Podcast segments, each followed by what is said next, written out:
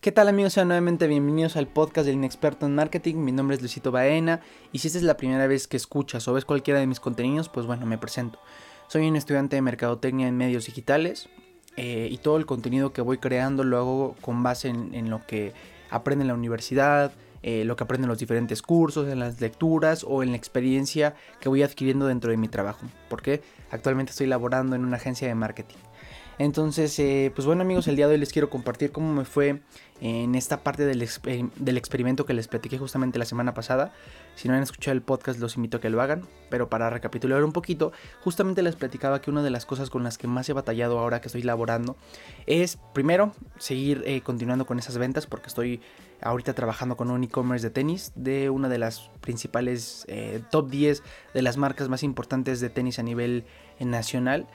Eh, y, pues ellos tienen un, e-commerce y, me están solicitando más ventas y más ventas. Entonces, justamente he estado batallando eh, con este propósito de poder encontrar ese público al cual se le pueda vender, encontrar cuáles son eh, las características o los intereses, etcétera, etcétera. Entonces en el podcast pasado les conté que justamente descubrí em, una, un tipo de testing, un tipo de experimentación para poder probar diferentes públicos eh, bajo las mismas variables y así obtener los mejores resultados.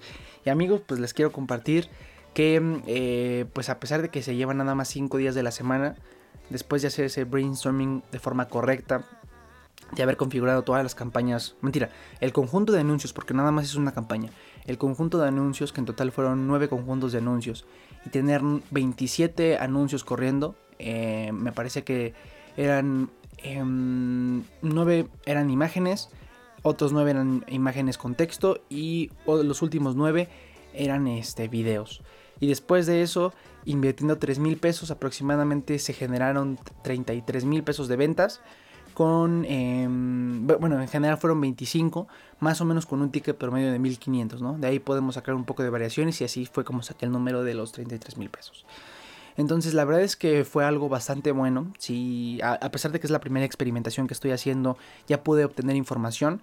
Eh, segmenté de forma en que pudiera ver los resultados marcados, entonces ya puedo identificar qué variable fue la que hizo el cambio de que vendiera más o vendiera menos. Desde mi punto de vista, cuando hice el brainstorming, eh, intenté ocupar marcas que a lo mejor pudieran ser afines a esta a otra marca a la cual estamos llamándole el e-commerce. Entonces ya identifiqué cuáles son esas variables. Y pues la realidad es que es que poco a poco se van dando mejor las cosas y poco a poco voy recopilando más data que a futuro me va a ayudar a seguir creando campañas exitosas. Entonces, amigos, la semana pasada justamente les platicaba esto, ¿no? Que la información y toda la data que puedas ir recopilando es la que te va a ayudar a tomar mejores decisiones, te va a ayudar a, a guiar el negocio conforme digan los números. Y eh, justamente les platicaba que esto es una parte bastante fundamental, pero no les platiqué la semana pasada la segunda parte, la segunda parte de, qué es lo que te da una, campaña exitosa. Y es justamente lo que les quiero contar ahorita. Ahorita, eh, bueno, cuando empecé a trabajar en general en todo esto del marketing, cuando inicié con la carrera, la verdad es que todo el contenido yo lo creaba. Por lo general yo siempre pues tenía que crear los videos, editar los audios, pasarme al texto, subir correctamente las fotografías, todo eso yo me ocupaba. Pero la realidad es que mi carrera, por más que esté relacionada con eso, no, no es tal cual crear contenido. Y eso yo no lo sabía. Ahora que empecé a laborar ya en una, en una agencia de marketing, me estoy encontrando con dos hemisferios eh, bastante marcados y divididos.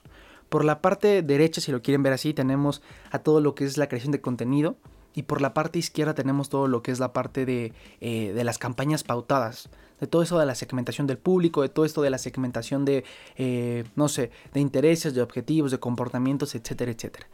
Y eh, pues hay una pequeña línea que los conecta a los dos y permite que cada uno haga su chamba de manera independiente, pero que al final se interconecten y puedan crear algo bastante exitoso. Y entonces justamente es lo que les quiero compartir. A pesar de que ya pude encontrar ciertos intereses de mi público objetivo, me he dado cuenta de que no hubiera podido hacer esto si no hubiera tenido contenido que, hubiera, que, fuera bastante bueno, bien creado, eh, bien, eh, no sé si se puede decir que con buena calidad, etcétera. Sin embargo, les quiero compartir esto, que cada vez que vayamos a correr una campaña, que cada vez que vayamos a crear una estrategia de branding, de, lo que sea, no hay que dejar de perder de vista la calidad. Y yo sé que la calidad es algo bastante subjetivo. Sin embargo, lo que les quiero mencionar con la calidad o a lo que yo me refiero es tomar una buena fotografía, algo que esté limpio, que se pueda hacer de la mejor forma. Ni siquiera se tiene que invertir tanto dinero. Si les soy sincero, y aquí un secreto entre nosotros, muchas de las fotografías que se suben a redes sociales de marcas prestigiosas, eh, y lo digo yo de primera mano, lo hacen con un iPhone. Entonces, parecerá chiste, pero no se necesita una cámara de 40 mil pesos o de 60 mil pesos para grabar un buen video, editarlo y subirlo, ¿no? Más que nada es las ganas de, querer hacer algo bueno, de, bueno y de buena calidad. Entonces, este, no se requiere muchísimo presupuesto para hacerlo, ¿no? Y pues es justamente esto, ¿no? El hecho de que muchas veces tenemos ese tabú de que a veces tenemos que tener producciones gigantes para crear un buen video y la realidad es que no. Es lo mismo, a lo mejor yo no estoy entregando la mejor calidad que puedo, pero eh, me adapto, ¿no? Tengo un micrófono, a lo mejor no es de la última calidad, digo de la última generación, pero me ofrece buena calidad de audio y esto me permite llevarles a ustedes el podcast, que si lo hiciera nada más con un celular y todo movido y que escuchar toda la interferencia, pues no sería la misma experiencia, ¿no? Y lo mismo sucede con... Em, con los anuncios, con el contenido que vayas creando en redes sociales. Ya lo he mencionado muchas veces. El contenido o, el formato, no sé, no sé cómo mencionarlo. Sí, la forma más fácil de ganar dentro de las redes sociales, independientemente de cuál sea el giro, ya sea vendas, vendas business to business o vendas business to consumer, al final del día siempre va a ser el contenido, siempre va a ser la variable más importante si lo quieren ver de esa forma, porque al final ahí va a estar empaquetada toda esa información. Entonces lo mejor es siempre intentar hacerlo de la mejor forma con una muy buena calidad. Y por muy buena calidad no, no exactamente me refiero a esas producciones gigantes, sino eh, algo austero, pero que al final se vea bonito. Y pues eso es lo que he aprendido justamente. De hecho, he tenido la oportunidad de sentarme con, con mi jefe. Eh, él ha trabajado más de 15 años dentro de la televisión mexicana eh, en producciones bastante grandes y justamente he intercambiado bastantes ideas con él y hemos llegado a la conclusión de que al final todo lo que se ve dentro de las redes sociales, todo lo que vemos en los comerciales de la televisión, en general eh, tiene una, un común denominador.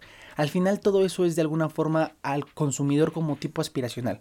Déjame les pongo un ejemplo. Actualmente estamos corriendo una campaña con fotografías de, de unos modelos y de, algunos eh, artistas e influencers.